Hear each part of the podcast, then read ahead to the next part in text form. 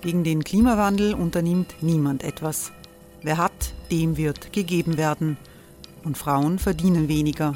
War ja immer schon so. Man ärgert sich und macht weiter. Was aber, wenn nicht? Wir haben eine Idee. Die Falter Arena macht die Bühne frei für Menschen und Projekte, die das Land verändern. Mein Name ist Eva Konzett. Ich leite das Politikressort im Falter. Und am Sonntag, den 26. Mai, veranstalten wir im Wiener Stadtsaal die nächste Falter Arena.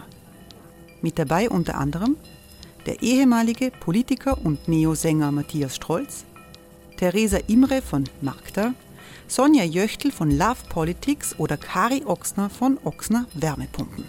Machen statt jammern. Wir schauen uns an, wie das funktionieren kann. Kommen auch Sie vorbei. Alle Informationen und Tickets finden Sie unter falter.at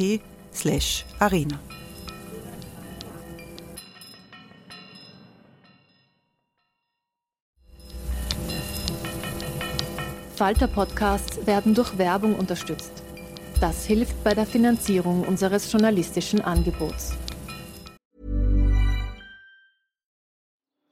Die Erderhitzung ist kein Gefühl, aber mit vielen Gefühlen verbunden. Sorgen etwa oder Angst. Eine Veranstaltung gegen diese Ohnmacht ist Tipping Time, eine Klimakonferenz der Zivilgesellschaft. Von 9.5. bis 11.5. findet Tipping Time in Kooperation von Globe Art, Solektiv und Tangente St. Pölten statt und lädt ein zu Diskurs, Diskussionen und Workshops mit namhaften Vortragenden wie Nikolai Schulz und Friederike Otto. Weitere Informationen finden Sie auf www.tangentesanktpölten.at.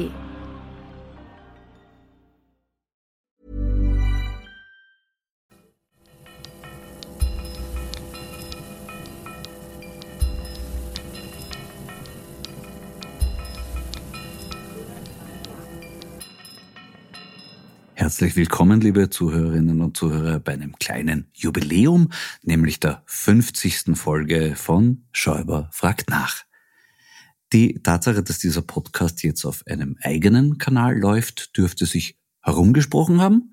Danke für die vielen Zugriffe. Wenn Sie es noch nicht gewusst haben, spätestens jetzt wissen Sie es und können hier auch die Folge aus der Vorwoche nachhören.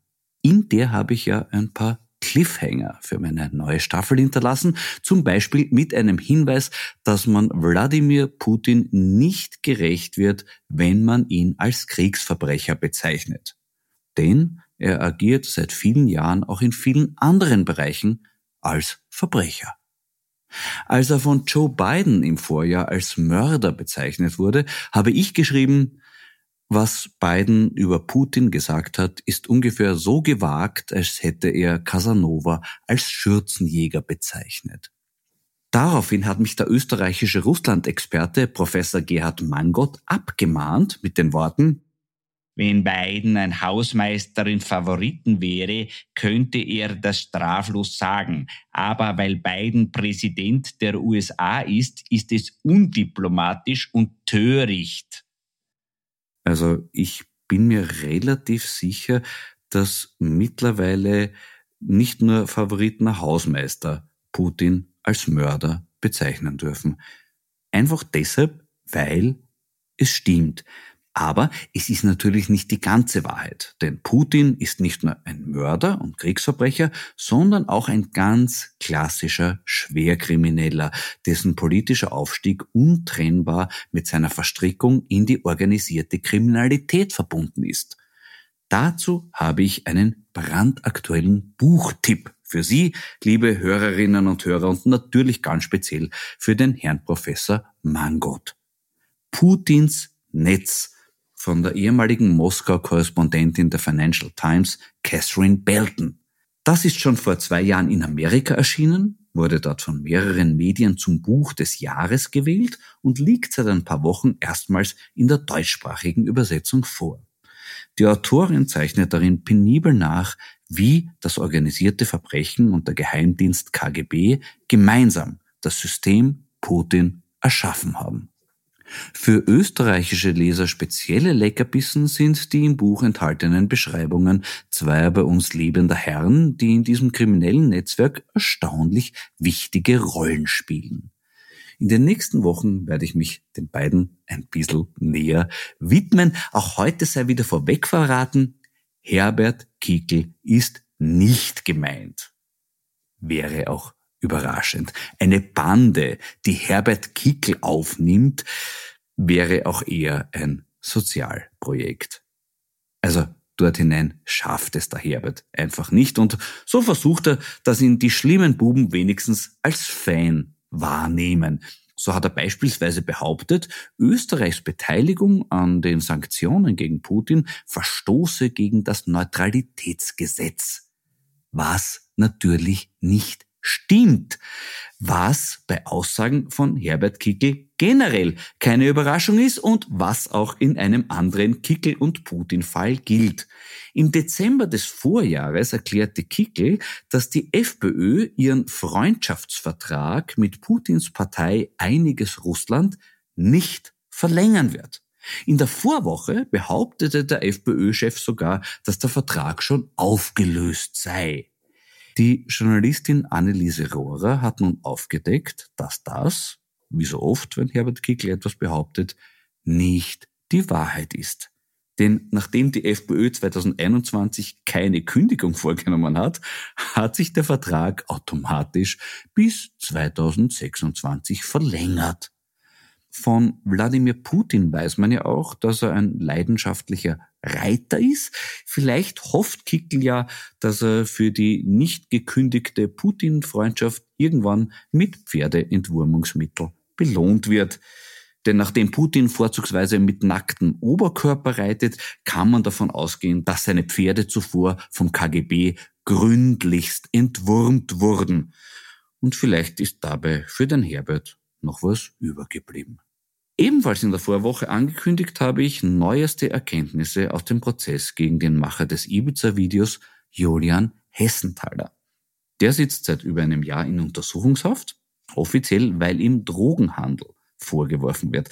Einer seiner Anwälte hat gemeint, es geht letztlich nur darum, den Angeklagten zu bestrafen, da er das Ibiza-Video gemacht und Teile davon veröffentlicht hat.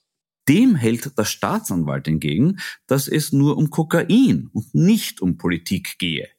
Eine Trennlinie, die nicht immer leicht zu ziehen ist, wie wir aus den jüngsten Enthüllungen rund um einige Martin Ho Lokale wissen.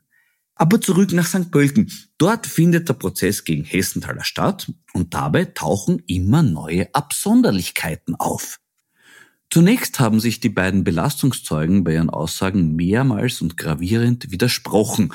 Dann wurde bekannt, dass der eine Zeuge zuvor vom Novomatic-Lobbyisten Professor Gerd Schmidt 55.000 Euro bekommen hat.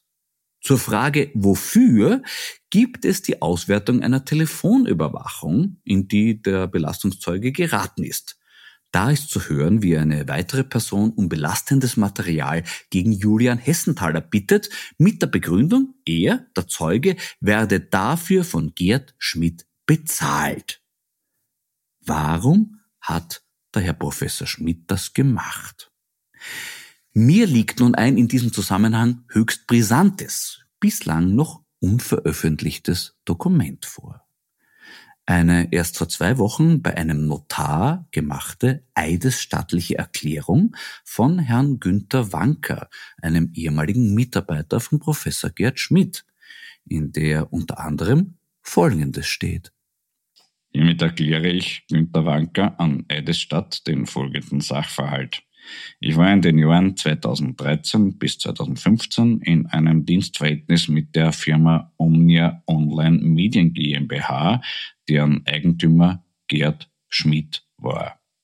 Meine Tätigkeit bestand vorwiegend in der Observierung von Personen, die dem Glücksspielkonzern Novomatic schaden könnten und Spielsüchtigen, die Klage gegen Novomatic einbrachten. Am 9.2.2015 beauftragte mich Gerd Schmidt bei einem Termin im Café Wellenspiel in Krems dafür zu sorgen, dass man Drogen im Auto von Thomas Sochowski findet.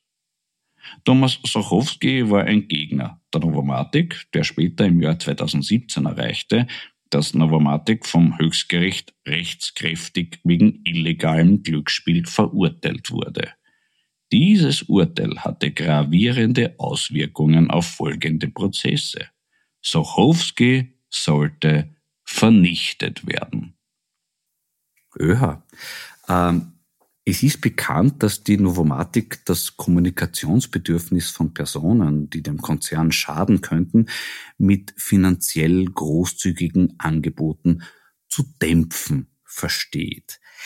Vielleicht wollte sie es in diesem Fall mit einer Sachspende versuchen, vielleicht mit Drogeriegutscheinen und dann ist ein Missverständnis äh, passiert. Wie auch immer. Professor Schmidt bestreitet natürlich die Richtigkeit dieser notariell dokumentierten eidesstattlichen Erklärung. Aber was sagt der Herr Sochowski dazu? Der hat vor kurzem eine Mitteilung samt Urkunden beim Landesgericht St. Pölten eingebracht. Darin bestätigt er nicht nur die Schilderung von Herrn Wanker, sondern zitiert auch noch aus einer Nachricht, die er von Herrn Herbert Breitfelder, einem weiteren Prozessgegner der Novomatik, erhalten hat. Dass man dich aus dem Weg schaffen wollte, stimmt. Der Wanker sollte dir im Auftrag von Schmidt eine größere Menge Drogen ins Auto schmuggeln und du hättest nichts gewusst, wärst dann von einem Polizisten, den der Schmidt gut kennt, zu einer Verkehrskontrolle angehalten worden. Man hätte das gefunden, was sie dir untergeschoben haben und du wärst für ein paar Jahre ins Gefängnis gegangen. Sehr interessant erscheint mir auch die hier beschriebene Dienstleistung Verkehrskontrolle auf Bestellung die Polizei nicht nur dein Freund und Helfer, sondern auf Wunsch auch dein Kontrolleur. Aber ich kann mir nicht vorstellen, dass der Professor Schmidt das so machen wollte. Denn woher sollte er jemanden bei der Polizei kennen? Gut, im Hessenthaler Prozess hat er ausgesagt, er hätte sich mit seinen Recherchen direkt an den Polizisten Nico R. gewendet also an den Topstar der österreichischen Kripo, der schon durch seine extrem zurückhaltenden Ermittlungen in der Schredder-Affäre und sein legendäres Fan-SMS an HC Strache berühmt geworden ist. Aber der macht sicher keine Verkehrskontrollen mehr. Das hat er nicht nötig, denn er wurde gerade erst befördert und ist jetzt stellvertretender Leiter des Büros zur Bekämpfung organisierter Kriminalität. Und apropos organisierte Kriminalität, für all jene Zuhörerinnen und Zuhörer, die sich aufgrund des in den letzten Minuten hier geschilderten nicht mehr sicher sind, möchte ich festhalten, über Russland habe ich heute nur am Beginn dieses Podcasts gesprochen. Die Droge, die mir heute von Wein und Co. untergeschoben wurde, möchte ich aber nicht missen. Sie hat es noch dazu nicht weit zu mir gehabt, denn sie kommt aus Wien. Es ist der klassische gemischte Satz Grinzing von Wiens Paradewinzer Fritz Wieninger. Schmeckt sehr knackig und präzis, macht großen Trinkspaß. Ein Wahrzeichen wie das Wiener Riesenrad, sagen die Leute bei Wein und Co. Ich finde, ja, er kostet tatsächlich nur genauso viel wie eine Fahrkarte fürs Riesenrad, aber er gibt deutlich mehr Gas. Prost.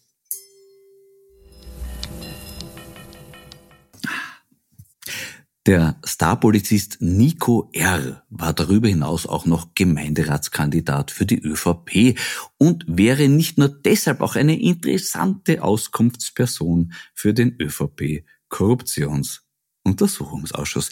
Der hat diese Woche seine ersten Befragungen abgehalten. Mein heutiger Gesprächsgast war live dabei. Es ist der Innenpolitikredakteur der Kronenzeitung, Erich Vogel. Grüß dich, Erich. Servus, Florian. Hallo. Freut mich sehr. Lieber Erich, gleich vorweg, ich mache hier nicht auf Sobotka. Das heißt, dein Mikrofon kann nicht von mir abgedreht werden, wenn es mir passt. Äh, du hast das ja mitbekommen, was da im Urschuss passiert ist, auch schon im Vorfeld. Hat sich das abgezeichnet, diese Aktion des Sobotkas schon im, im Vorhinein? Eigentlich nicht. Das war ein überraschender Move, würde man so schön sagen, auf Neudeutsch oder, oder mit Anglizismen besetzt. Äh, das war plötzlich und spontan und hat auch alle Beteiligten dort überrascht. Er hat es dann nach, im Nachhinein argumentiert, er, er wolle quasi eine ordentliche Kommunikation gewährleisten und insofern wollte er sich, vielleicht schlägt da der Lehrer in ihm durch, das weiß ich nicht, wollte dann sagen, so, du darfst jetzt reden, keiner und du Crisper nicht, du bist jetzt ruhig und dann darf der Hafenecker was sagen und der Stocker oder wer auch immer oder der Hanger. Also da haben sich dann vor allem die, die Parteien, die nicht zur ÖVP gehören, also die Parlamentarier, es gibt auch welche, die haben sich dann fürchterlich beschwert darüber und das, das wurde dann aber, diese Aktion wurde dann abgebrochen. Ähm, ja, das, aber es hat gleich zu Beginn wieder mal für große Aufregung gesorgt. Der Herr Sobotka, wie wir wissen, gilt ja als, wie man so schön sagt, Zankapfel-Reibebaum, um abgelutschte Metaphern zu bemühen, auch schon seit Ibiza. Und äh, das war schon ein, ein schönes Kontinuum in den neuen Ausschuss hinein. Also damit hat es gleich einmal begonnen. Und Entschuldige, aber der Vergleich mit dem äh, Schullehrer ist ja für mich sehr zutreffend. Also ich war ja auch ein paar Mal dort und für mich hat er immer so gewirkt wie der Landesschulinspektor aus die 70er Jahre, der dort sitzt und versucht, die ganz schlechten Schüler halt durch die Prüfung durchzutragen. Und wie der Thomas Schmidt dort war, hat er sich die ganze Zeit die Augen gerieben und war ganz fertig und bei den anderen hat er wirklich so aufgerufen, immer so wie die Kaspar Rainer und so. Also es, es, der Ton war prinzipiell schon so in die Richtung. Du, aber es stellt sich die Frage, wie, wie lange geht das so weiter? Man hält es als Außensteher nicht für möglich, dass er das weiterhin durchzieht, der Sobotka. Werden wir ihn anbringen irgendwann oder ist der eisern und hat den eisernen Hintern und sitzt das aus?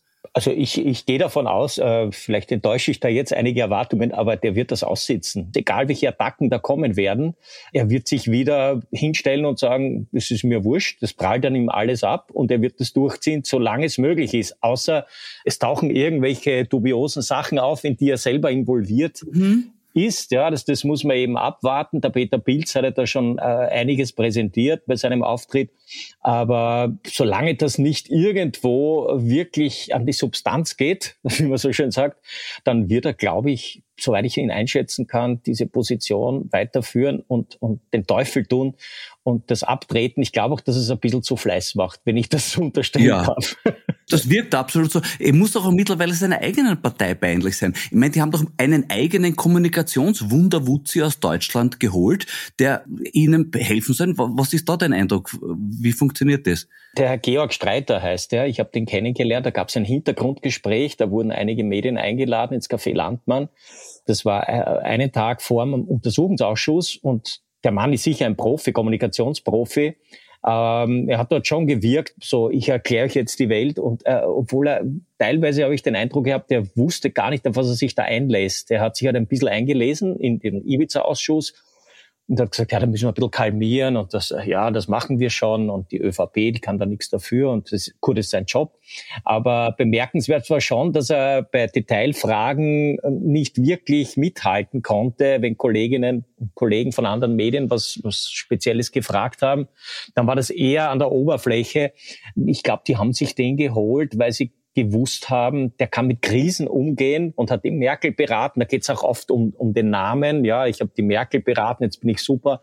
Und für mich war bemerkenswert, ich habe dann auch einen Artikel in der Krone geschrieben, ähm, ich bin noch nach der Pressekonferenz oder Hintergrundgespräch war es ja eigentlich zusammengesessen und habe gesagt, äh, können wir da noch ein bisschen das vertiefen. Und dann hat er irgendeinen jungen neuen Mitarbeiter von der ÖVP-Kommunikation gefragt, sag mal, wo ist denn dieser Ausschuss eigentlich? Äh, und wir sind im Landmann gesessen, ja, und jeder, der sich in Wien halbwegs auskennt, weiß, dass der Ausschuss äh, ungefähr drei Purzelbäume weg ist von da, ja. Und äh, irgendwer hat gesagt, na, das ist gleich ums Ecke der Hofburg. Ne? Ähm, also das war dann schon sehr amüsant zu sehen. Ich habe ihn dann auch gefragt, wie wollen Sie eigentlich da Einfluss nehmen? Wollen, glauben Sie, dass Sie den Herrn Kreiner und die Frau Crisper dazu bewegen können, dass sie sanftere Töne anschlagen? Oder, oder wie, wie sehen Sie das? Also da hat er jetzt auch nicht ganz konkret gewusst, was er da jetzt sagen soll. Er hat gesagt, na ja, man muss ja nicht immer gleich zurückschlagen, wenn einer auf einen hintrischt.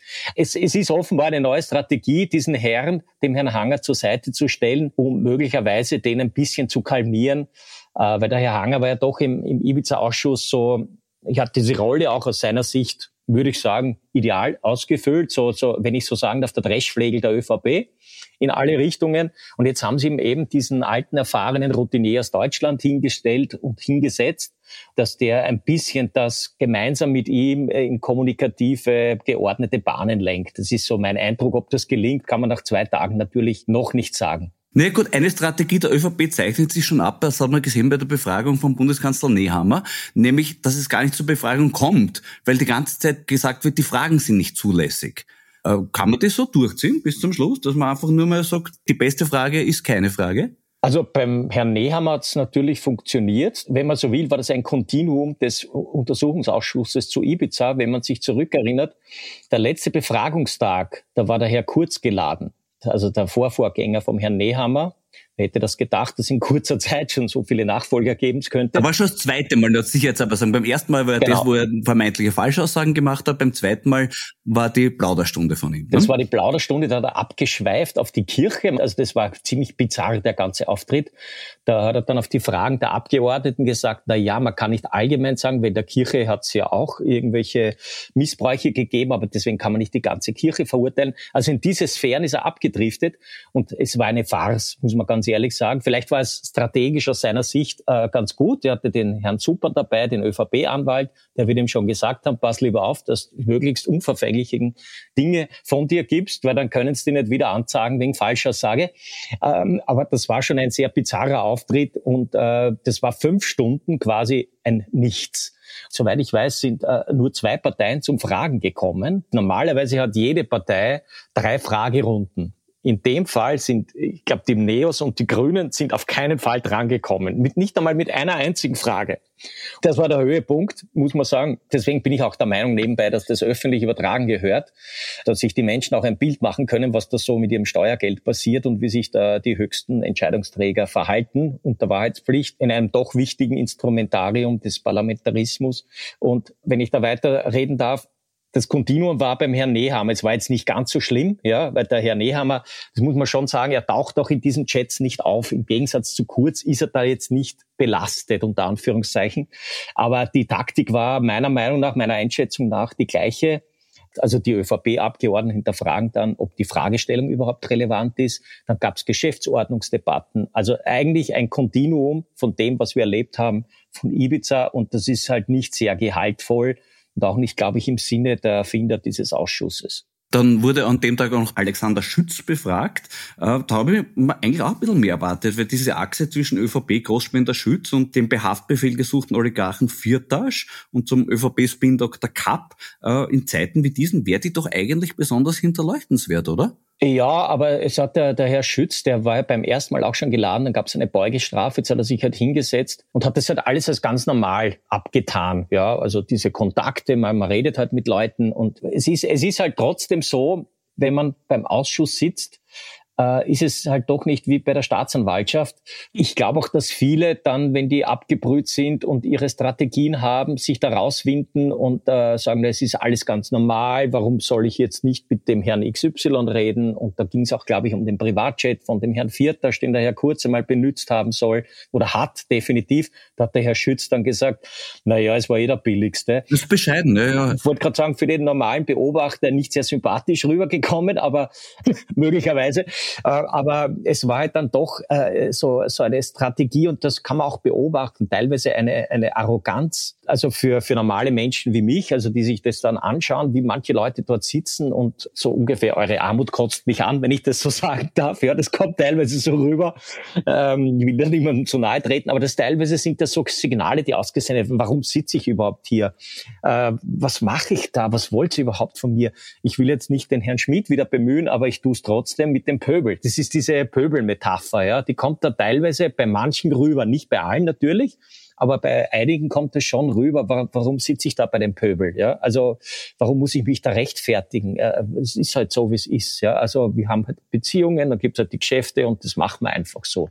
Und das ist äh, erhellend. Deswegen bleibe ich auch dabei. Es wäre, glaube ich, ganz gut, wenn man wo sich ja eigentlich alle einig sind, inklusive Wolfgang Sobotka, dass man diese natürlich unter rechtlichen Auflagen diese Ausschüsse ähm, im Fernsehen überträgt, wie es in anderen Ländern auch üblich ist. Dann kann sich da nicht nur der Journalist, sondern auch der Rezipient zu Hause ein Bild machen, was da so abgeht und vielleicht verhalten sich dann andere auch ein bisschen anders. Ich weiß es nicht. Ja. Am nächsten Tag kam dann der Peter Pilz. Was dürfen wir uns denn noch von den Kleubmüller Handy-Nachrichten erwarten? Äh, ja, interessant war vor allem, es gab ja am Anfang natürlich, das war die Taktik der ÖVP, ähm, es gab immer schon diese Störfeuer und sagen, das ist illegal abgesaugt worden. Diese Chats, die der Herr Pilz bekommen hat, er hat sich aufs Redaktionsgeheimnis berufen, zu Recht. Tatsache ist, diese Chats mögen vielleicht illegal abgesaugt worden sein von einem ähm, Agenten oder Ex-Agenten. Das tut aber nichts zur Sache, was die Inhalte betrifft, denn die Inhalte und die Quelle sind valide. Und der Pilz hat das erfolgreich durchgefochten beim Ausschuss. Es ist alles ein bisschen untergegangen wegen der Festnahme von Frau Kammersin an dem Tag. Aber er hat es zumindest durchgesetzt, ähm, inklusive Doris Bures und den anderen Parteien, abgesehen von ÖVP natürlich, die wollten das nicht, dass zumindest diese Chats des Lloyd Müller Handys, des ehemaligen, muss man das alle auskennen, des ehemaligen Generalsekretärs im Innenministerium, dass das in den Akt aufgenommen wird. Und in diesen Chats da steckt schon einiges drin, vor allem was Postenschacher betrifft, ähm, Bundesministerium für Inneres, aber auch in anderen Bereichen. Und das könnte für den U-Ausschuss auch interessant werden. Und diese Unterlagen hat auch die Wirtschafts- und Korruptionsstaatsanwaltschaft von Pilz erhalten. Möglicherweise entdecken die da auch neue Ermittlungsstränge. Das würde ich gar nicht ausschließen. Äh, Erik, du hast gerade selber angesprochen, die Ex-Ministerin Karma sind. Sie sitzt seit gestern sogar in U-Haft. Wie glaubst du, wird es da weitergehen? Also jetzt sitzt sie mal zwei Wochen in U-Haft, dann muss verraten werden, ob das verlängert wird oder nicht. Also offenbar hat sie jetzt nicht zur Zufriedenheit der Staatsanwaltschaft ausgesagt, sonst würden die das nicht beantragen. Und man darf ja nicht immer, weil es wieder immer gesagt, die böse WKSDA ist das, das entscheidet ja letztlich ein unabhängiger Richter. Erstens einmal die Hausdurchsuchungen und zweitens einmal auch diese U-Haft-Geschichten. Das muss ein U-Haftrichter machen. Ja? Also wenn die Staatsanwaltschaft irgendwas vorlegt, wo der sagt, das ist ein kompletter Irrsinn, dann weist er das natürlich zurück. Also das muss man mal eingehend einmal betonen. Ähm, jetzt sitzt sie in U-Haft. Also wenn man sich diese Akten anschaut und diese, diese Unterlagen von der Staatsanwaltschaft, die Verdächtigungen der Ermittlerinnen und Ermittler, dann muss man schon sagen, also wenn das alles so stimmt, dann haben die da ein wirklich kriminelles Netzwerk, ein korruptes aufgezogen. Also die Frau Beinschab war auch beteiligt, die Frau Kammersin und einige Leute aus dem äh, Umfeld von Sebastian Kurz.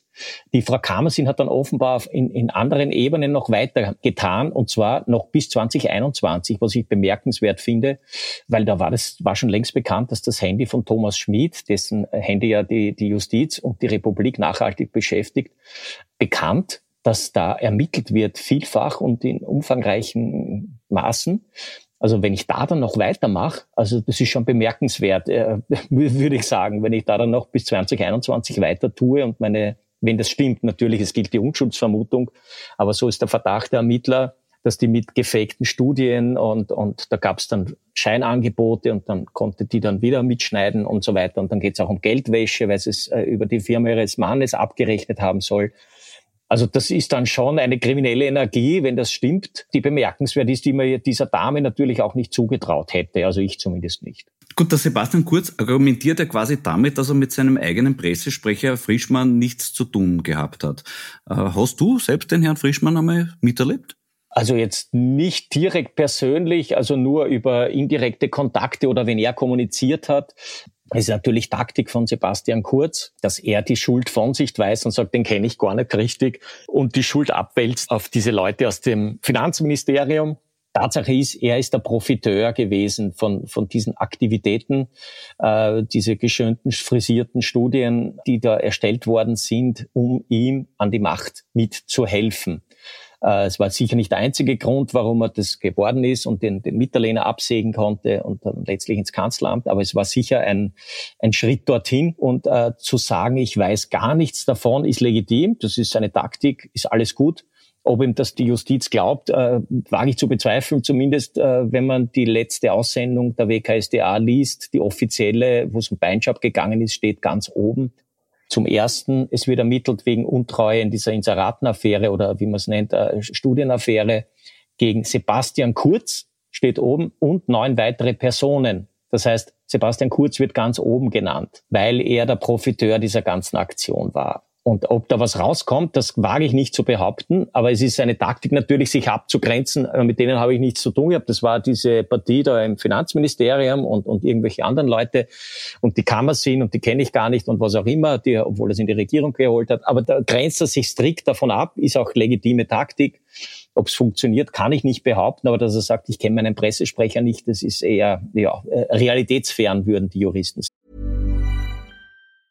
When you're ready to pop the question, the last thing you want to do is second guess the ring.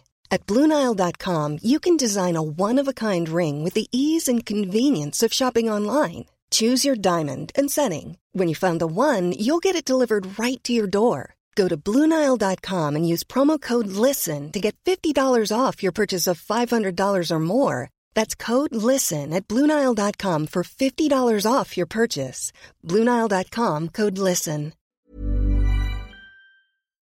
Nee, ich habe mir dann gedacht, vielleicht liegt es an, weil ja doch der Sebastian Kurz immer sehr oft persönlich interveniert hat. Er hat ja auch direkt bei den Journalisten angerufen. Vielleicht hat er da dem Herrn Frischmann Arbeit abgenommen. Was kannst du da diesbezüglich berichten? Wer, hat bei dir interveniert? Das ist jetzt eine böse Frage. Äh, also bei mir interveniert niemand. Also das, äh, wenn, dann sind also man muss schon sagen, es gab offensive Bemühungen, wenn eine Geschichte unangenehm war, dass dann irgendwelche Pressesprecher angerufen haben bei mir.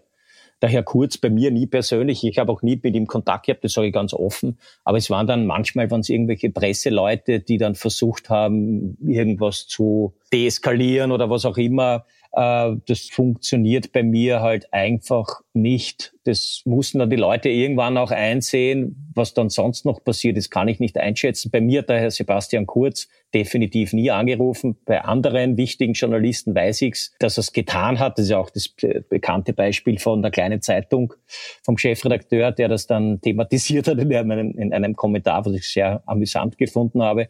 Aber klar ist, das muss man schon sagen, dass die türkise ÖVP sehr offensiv kommuniziert hat Richtung Journalistinnen und Journalisten. Das äh, versucht haben, ihre Inhalte unterzubringen und offenbar auch, wenn irgendwas zu negativ war, dass man versucht hat zu intervenieren.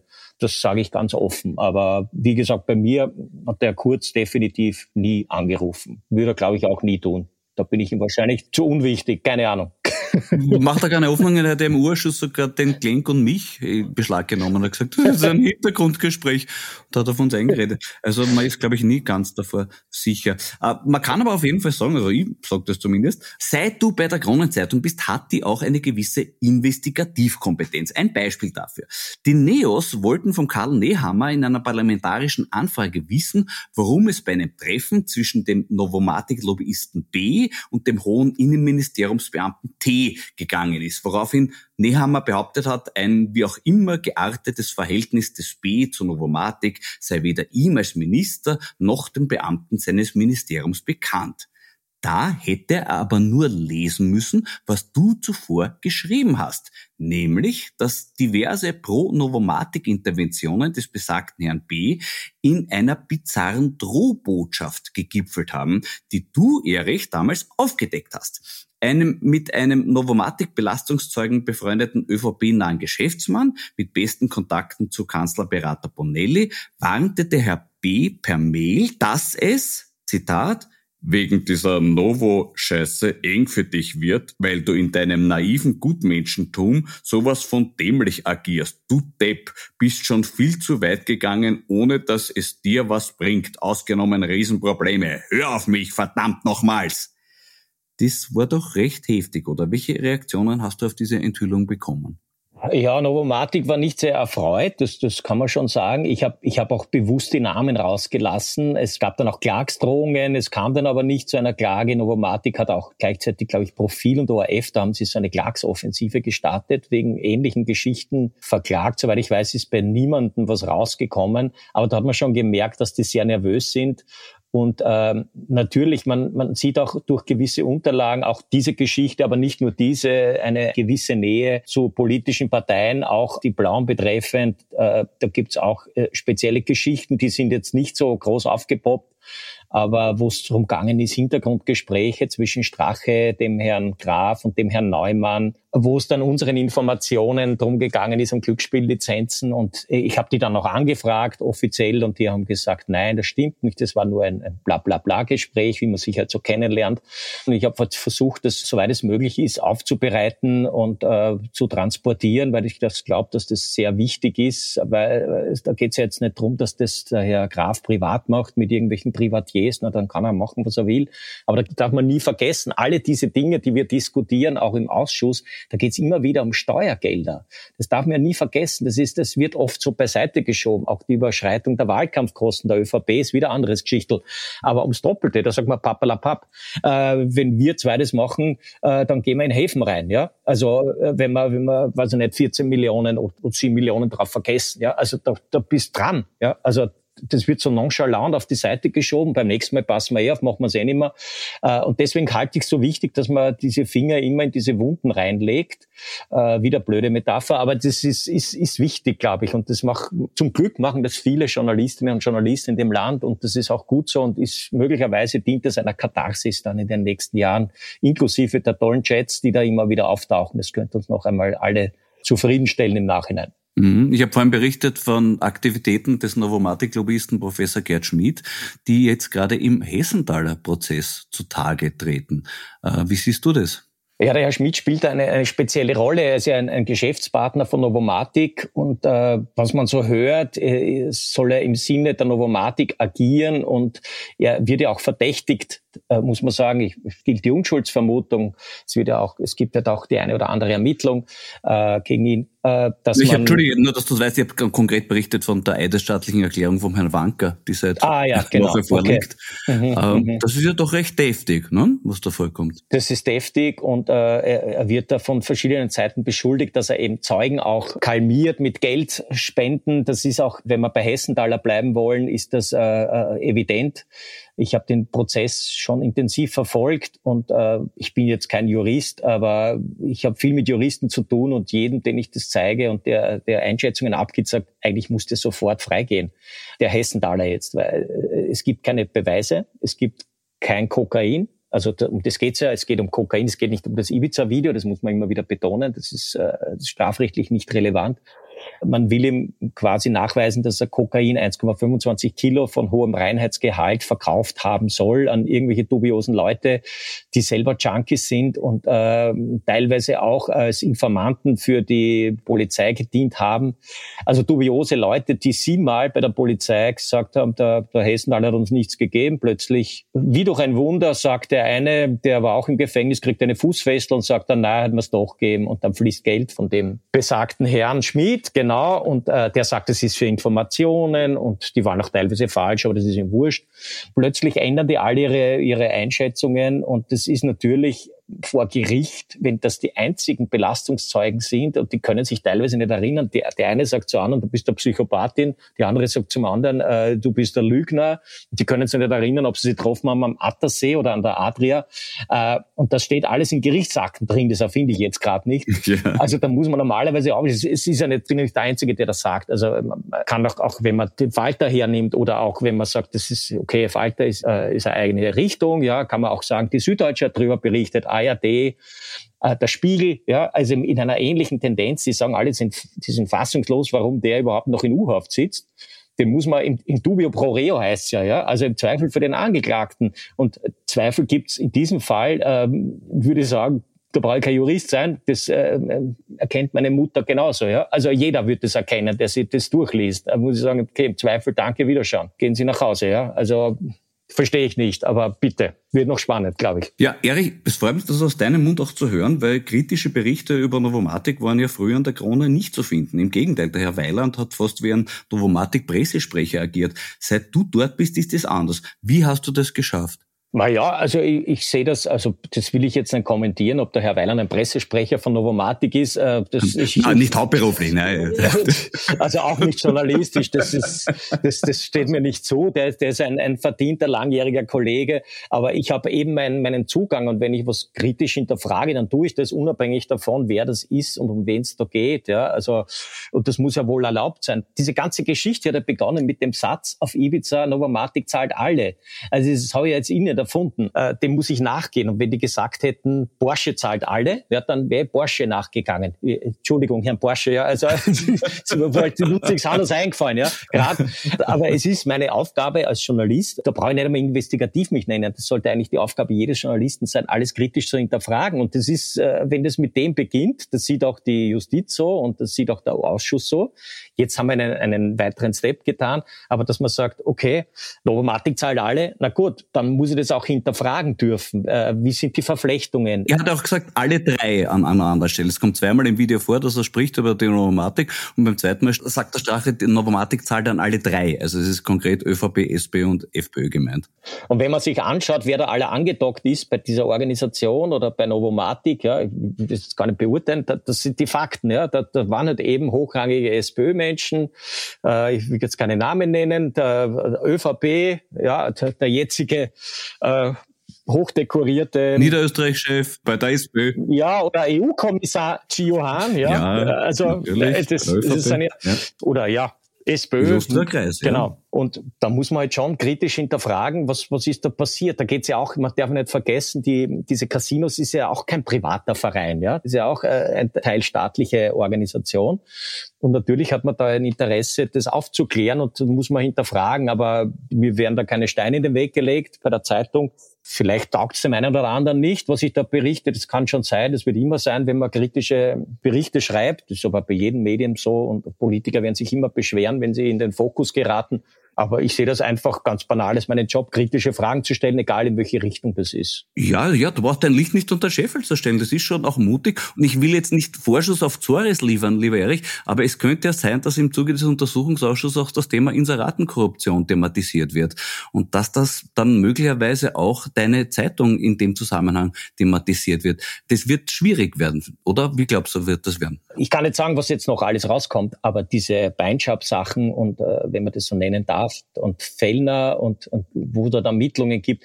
Meines Wissens nach ist da die Krone safe. Ja, also man kann generell die ganzen Inseraten-Thematik die muss man meiner Meinung nach auch überdenken. Da gibt's ja auch schon verschiedene äh, neue Denkmuster. Ne? Das muss nach Qualität gehen und was auch immer. Die Frage ist, wie definiert man Qualität?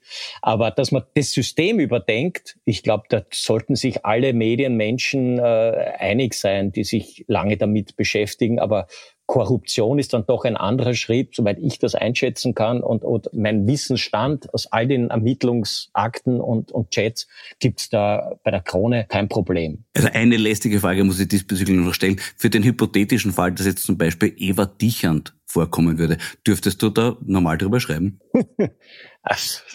über hypothetische Fragen zu reden ist immer ein bisschen schwierig. Ne? Da muss ich, da muss ich das, auch diese Frage stellt sich für mich jetzt gerade nicht. Müssen dann andere entscheiden. Ich bin nur ein kleiner Redakteur. Ich, ich kann nur Geschichten anbieten.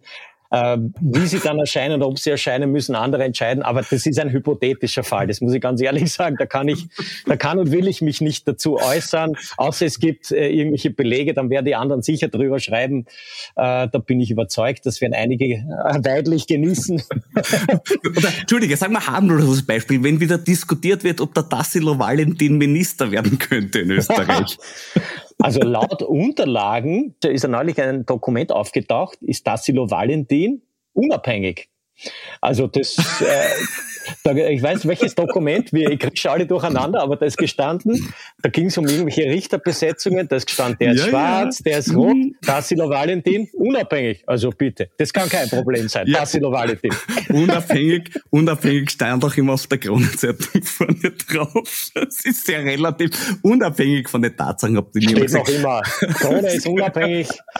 Also da muss ich schon eine Lanze brechen. Also ich habe lange Zeit beim Kurier gearbeitet, sage ich. Ja. Entschuldige, das wollte ich gleich fragen, lieber Erich. Du bist ja ein erfahrener Mann in der österreichischen Medienszene. Du hast ja schon viel mitgemacht. Du warst auch beim Kurier, wie du richtig gesagt hast, und bei Servus TV. Das sind beides Medien, die in letzter Zeit sehr, sehr eigenartige Entwicklungen genommen haben. Wie, wie siehst du das jetzt als Außenstehender? Also ich war 15 Jahre beim Kurier und äh, ich muss ganz ehrlich sagen, es hat lange Zeit, ich habe unter Rabel begonnen Peter Rabel, dann war Kotanko und das war eigentlich hat das immer gut. Es haben, wir haben zwar auch viele kritische Geschichten gegen ÖVPler gemacht und da muss man wissen, die Raiffeisen ist ja Haupteigentümer des Kurier und hat natürlich Interessen. Wes Brot ich esse, das Lied ich singt. Ne? Das alte, alte Sprüche kennen wir ja. Natürlich gab es da Interventionen, aber da muss ich sagen, das, das hat eigentlich zumeist, nicht immer, aber zumeist äh, wurde uns der Rücken gestärkt. Vor allem, wenn dann die Staatsanwaltschaft schon ermittelt hat, dann ist es äh, ohnehin schwierig, da irgendwie gegen zu steuern. Ne? Äh, ja, es hat natürlich, man merkt es, die Einflüsse gibt es, egal bei welchem Medium, ja, wer der Eigentümer ist oder, oder in dem Fall ist es halt sehr parteinahe gewesen beim Kurier. Da darf man sich keine Illusionen hingeben. Aber es ist doch heute ganz anders als damals. Ja, das stimmt. Ich kenne viele Kollegen, ich habe ein freundschaftliches Verhältnis zu vielen, die dort arbeiten. Ja, es ist möglicherweise, es sind die Einflüsse jetzt stärker geworden durch eine neue Führung in der Chefredaktion. Da fehlen mir aber wirklich konkret die Einblicke. Es war aber zu meiner Zeit, muss ich sagen, was eigentlich sehr, sehr, sehr in Ordnung. Also da war, wir sind dann freiwillig gegangen zum Herrn Mateschitz 2012. Dort hat sich ja auch einiges entwickelt. Wie siehst du das, was dort seither passiert ist? Ja, die haben sich halt in eine spezielle Richtung entwickelt, was, was vor allem diese Informationssender betrifft. Also jetzt nicht die Nachrichten, aber jetzt der Talk im Hangar. Ich, dort habe ich auch gearbeitet. Und auch diese wöchentliche Kolumne von Herrn Wegscheider. Das hat sich auch, glaube ich, in der, in der, in der Pandemie hat sich das dann so ergeben, dass, dass man möglicherweise bewusst auch sich abgrenzen wollte und gesagt hat, wir sind jetzt nicht Mainstream, sondern wir lassen auch andere Stimmen gelten. Vielleicht ist der eine oder andere dann abgedriftet. Du bist ja auch jemand, der den Menschen mitgibt, wie es gehen sollte. Du unterrichtest auf der Universität, auf der Publizistik-Uni, unter anderem Qualitätsjournalismus. Ähm, was ist deine wichtigste Botschaft, die du deinen Studentinnen und Studenten mitgeben möchtest? Also es ist, es ist eigentlich ganz banal. Also ich zeige Ihnen die Zwänge auf, die einfach im Journalismus vorherrschen, aber auch die zentralen Themen, dass man immer neugierig sein muss.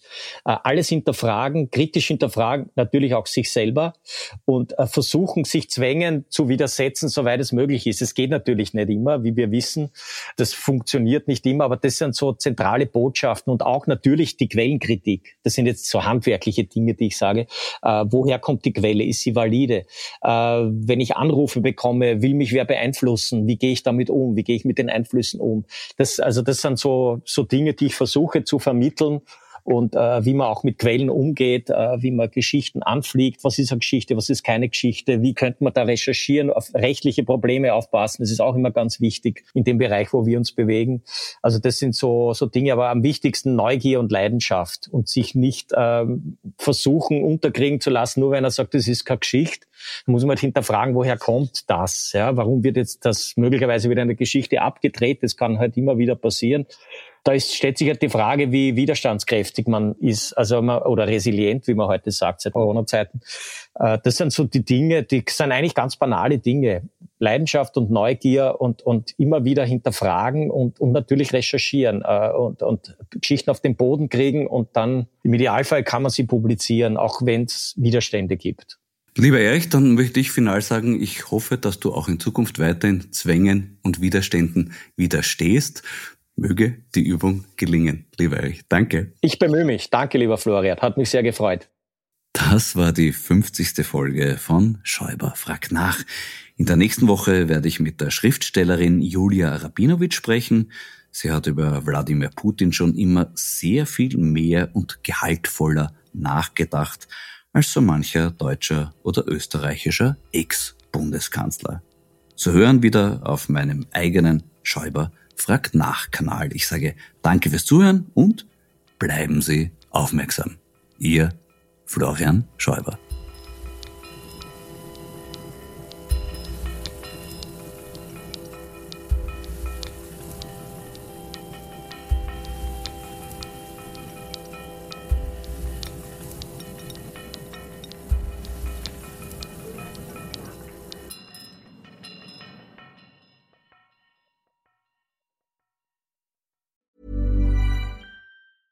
Planning for your next trip? Elevate your travel style with Quince. Quince has all the jet setting essentials you'll want for your next getaway, like European linen, premium luggage options, buttery soft Italian leather bags, and so much more. And is all priced at 50 to 80% less than similar brands. Plus, Quince only works with factories that use safe and ethical manufacturing practices.